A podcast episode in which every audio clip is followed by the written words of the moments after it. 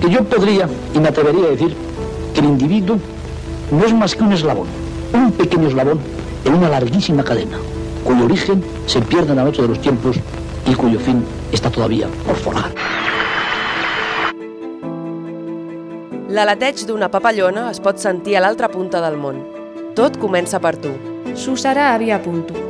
Ona ODS, Onda ODS. una finestra oberta Una ventana abierta. a un futur sostenible. Etorkizun jasangarri baten ardatz. Una fiestra aberta a un futur sostenible.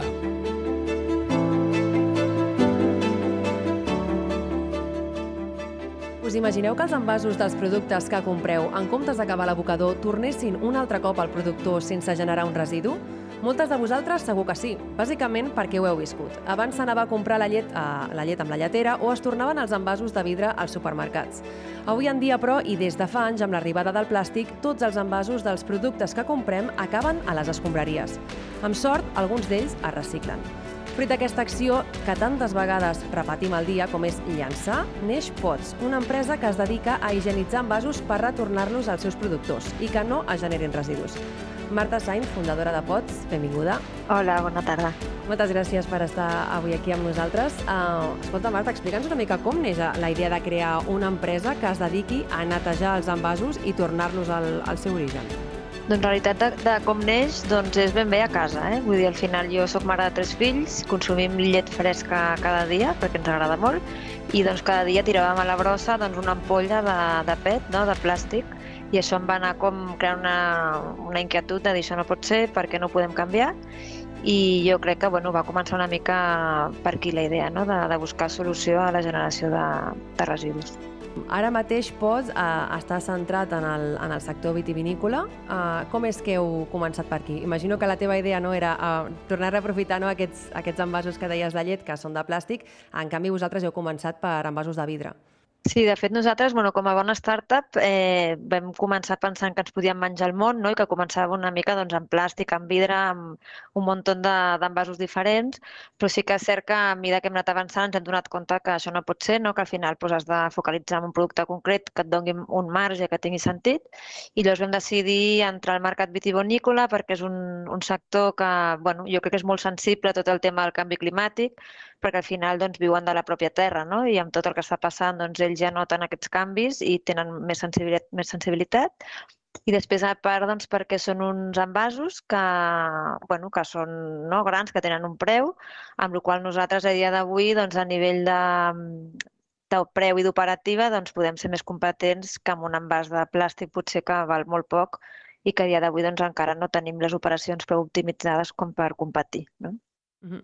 Més que, bueno, el, el vidre, de fet, que sempre es diu no, que és un envàs que no passa res si el llancem perquè no, es recicla tot, es recupera tot no, i es fon i es torna a, a fer un altre envàs, però al final, realment, perquè surti a compte no, tirar aquest envàs, no, llançar-lo i minimitzar la petjada és fer-lo servir moltíssimes vegades, perquè si no, al final, estem un altre cop no, generant més emissions per la fabricació d'un altre, altre envàs de vidre. Correcte. Si nosaltres el que intentem és precisament lluitar contra la petjada del que és el reciclatge. No? Al final el vidre es recicla bé, però té molta energia, no? es consumeix molta energia per poder reciclar-lo. En canvi, amb la reutilització doncs, arribem a ser un 93% més efectives amb, amb emissions de CO2, per exemple. Déu nhi um, Qui pot fer ús dels vostres serveis? Perquè he vist que la vostra pàgina web posa productors, consumidors i retailers. Com, com funciona? Sí, doncs bueno, a, a dia d'avui eh, ens hem focalitzat molt en Canal Oreca vale? i com funciona és doncs, que recollim envasos de, dels restaurants. Vale? Llavors, en aquest cas, si tu com a, no, com a un usuari d'un restaurant doncs vas al restaurant, demanes una ampolla de vi, doncs hi haurà certes ampolles de vi de certs cellers que en lloc de tirar-se a la brossa o al reciclatge, doncs això s'emmagatzema en unes caixes que nosaltres proporcionem als restaurants i aquestes caixes que van traçades amb uns codis de barres per, bueno, per tota la traçabilitat alimentària, doncs tot això després es recupera, s'enviarà a la nostra planta i allà nosaltres ho, bueno, ho higienitzem i operatitzem en net un altre cop. Per tant, a dia d'avui estem focalitzades en, en això, en, en Canal Oreca, però sí que és cert que tenim com a objectiu no, d'aquí uns 9-10 mesos doncs, tornar a atacar una mica el que és el, el canal retail, no? el que seria el supermercat, de manera que sigui el consumidor final qui pugui tornar aquestes ampolles al supermercat. A França, per exemple, hi ha projectes com, els nostres, com el nostre que funcionen així. Si van començar amb supermercat, Nosaltres vam fer una primera intentona amb aquest canal, però bueno, se'ns va fer més difícil, però, però bueno, que nosaltres tenim la idea de que realment ens agradaria molt arribar a aquest canal perquè el que volem és que la gent no agafi consciència també i, i torni les ampolles, que al final no, no és tan complicat. Què és el, el canal Oreca aquest que deies, perdona? El canal Oreca és, eh, bueno, hoteles, resta restaurantes i cafeteria, per això es diu Oreca, però quan dic Oreca em refereixo doncs, a això, a restaurants, cafeteries, o sigui, no és una que tu puguis trobar a un súper, sinó que tu trobaràs a, a un restaurant, bàsicament. Aleshores, vosaltres us poseu en, en contacte amb, amb els restauradors, no? o sigui, amb, amb els restaurants i cafeteries, i els, uh -huh. o sigui, els certs envasos de vidre els recolliu. Uh -huh. Els netegeu sí. I després amb aquests envasos on van, on doncs van mira, això, o sigui, et responc amb dos, dos fases. La primera és que arribem a acords amb restaurants, però sobretot amb cellers i amb distribuïdors. El que fem nosaltres és primer doncs, anem a una sèrie de cellers eh, que tenen interès, els demanem amb, qui, amb, amb quin distribuïdor treballen, però que de comptar celler doncs, produeix el vi, l'envasa, però a l'hora de vendre'l no el ven ell normalment, sinó que ho ven a través d'un tercer que és el distribuïdor. Uh -huh. Llavors, què fem? Nosaltres arribem a acords amb distribuïdors, de manera que el distribuïdor, quan va al restaurant a entregar el producte, que és el que el ven, doncs ja s'emporta també les ampolles nostres. Vale? Això és un dels models. I l'altre és la recollida directa, que com bé dius tu, doncs nosaltres tenim unes rutes no? i recollem directament de, dels, bueno, de, dels restaurants. Vale? I m'has preguntat una altra cosa i ara no me'n recordo. Sí, no, un cop vosaltres els teniu i els, o sigui, els feu la neteja, no? els higienitzeu... Uh... Exacte, sí. Sí, nosaltres, en quant a... O sigui, un cop això està net, funcionem com una vidriera. Vale? El que fem és paletitzem tots aquests envasos en net vale? i li enviem al client com si hagués comprat un envàs nou d'una vidriera, però en, com, en comptes de ser nou és un envàs higienitzat. Llavors, què, fa, què fem per garantir que cada celler rep els seus envasos? Tenim un sistema de traçabilitat que bueno, quan ens arriben els envasos fem un sorting i ho fem a través dels codis de barres de les ampolles. D'aquesta manera garantitzem que cada celler pot rebre només la seva ampolla si és el que, el que desitja. Val, aleshores, mm. uh, bueno, feu com tot aquest seguiment, no? Imagino que a la gent dels cellers i a la, a la gent de la restauració els hi deu sortir molt més a compte també um, fer servir aquests envasos que ja estan uh, generats no? i que s'han netejat que no comprar-ne un altre cop de, de nou. Si nosaltres al celler el que els diem és, escolti, vostè en lloc de comprar envasos nous cada vegada que ha d'envasar, recompri els seus envasos nets a pots. No? I a nivell de preu ara estem, som competitives, no som molt més barates perquè també és algo que és un projecte que, bueno, que està, ja s'està començant uh -huh. i per tant la nostra operativa queda molt encara per optimitzar. Eh, sí que és cert que ara, bueno, per almenys són competitives, que ja crec que és algo molt positiu, però a la llarga esperem inclús poder ser més competitives en preu encara. També imagino, Marta, que molta part del, del vostre públic és eh, productors no? i empreses que estan conscienciades amb el medi ambient i que potser no prioritzen tant aquesta part econòmica, sinó la part mediambiental, no? Sí, uh, hauria de ser així i seria perfecte. No? Sí que és cert que, que bueno, no diré que no, no, però gran part dels clients que tenim, evidentment, tenen una, una creença i una convicció de que alguna hem de fer amb el canvi climàtic, no?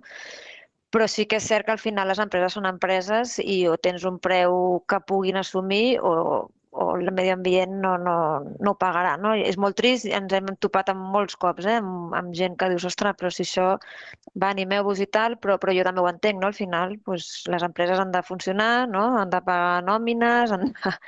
amb la qual bueno, és la gran discussió, no? que va primer el medi ambient o, o l'economia. Llavors nosaltres intentem doncs, trobar aquest equilibri que permeti a tothom doncs, entrar, per almenys. Uh, ara mateix esteu treballant a tot, el, a tot el territori català? Ara mateix estem molt focalitzades a la zona de Girona, a la zona de, de Barcelona i properament començarem amb, amb Lleida i esperem amb Terra Alta. Però ara el gran volum que tenim és sobretot Girona i Barcelona déu nhi uh, Quan feu tots aquests, uh, bueno, tota la recollida, no? hi ha algunes que les feu, m'has dit, amb el mateix distribuïdor, no? que, que quan fa el viatge de portar uh, els envasos ja els retorna, uh, i alguns has dit que els feu vosaltres a una recollida directa. Uh -huh. um, uh -huh. Quin sistema utilitzeu per fer tota aquesta recollida? Perquè entenc que també comptareu no? les, les emissions que genereu uh, cada vegada uh -huh. que aneu a buscar els, els envasos. Uh -huh. Sí, nosaltres aquestes recollides uh, les fem a Barcelona ciutat, les fem en vehicle elèctric i, i bueno, no? El que sí que intentem és eh, bueno, agrupar-les. No? Per exemple, ara doncs, els dilluns al matí teníem una ruta pel matí i, i es fa al matí doncs, quants més establiments possible per minimitzar la petjada. És per això que sempre intentem, en lloc d'anar directe, anar amb una logística que ja existeix. No? El que no volem és crear més logística a les ciutats. És a dir, si ja tens un senyor que està anant a un restaurant a entregar un producte, doncs escolta, que se l'emporti. No? Llavors, ell ens ho acumula en el seu centre, llavors fem un viatge de recollida. Si intentem minimitzar al màxim la petjada per aquí també. Um, I ja per acabar, a POTS no només us dediqueu a la higienització d'envasos, sinó que també oferiu oportunitats laborals uh, per la inclusió, no? Explica'ns una miqueta com, com desenvolupeu aquesta part de, de l'empresa. Sí, nosaltres a dia d'avui la nostra planta d'higienització eh, la tenim a dintre d'una fundació, que és un centre especial de treball, que, bueno, que dona feina doncs, a gens amb, amb discapacitats o amb capacitats diferents de les nostres. No? Llavors, què fem? part del procés productiu doncs, ens donen suport a, bueno, als empleats d'aquesta fundació. Sí que és cert que a dia d'avui a la fundació ja comencem a no, bueno, a no tenir prou espai, ara ens hem de moure, i llavors ara els, bueno, les persones que ens ajudaran a la cadena, a part d'ells que ens ajudaran puntualment, doncs també estem col·laborant amb algunes fundacions per emplear persones doncs, en risc d'exclusió o amb algun altre tipus de, de dificultat social. Per nosaltres, bueno, POTS és un projecte d'impacte ambiental principalment, però evidentment si podem tenir doncs, també l'impacte econòmic social, doncs per nosaltres és molt important. Marta Sainz, fundadora de POTS, uh, moltíssimes gràcies. Us seguirem de ben a prop, a veure si podeu arribar fins al consumidor no? i que al final acabem nosaltres mateixos tornant els envasos als, al supermercat. Perfecte, doncs moltíssimes gràcies. A vosaltres, que vagi molt bé. Que vagi. Transició ecològica. Economia circular. Igualtat de gènere. Empleo digno. Energia verdea. Revitalització del medi rural. Ona ODS, el teu espai radiofònic per a un món més just. Més informació a ondaods.org. Finançat pel Ministeri de Drets Socials i Agenda 2030, Govern d'Espanya.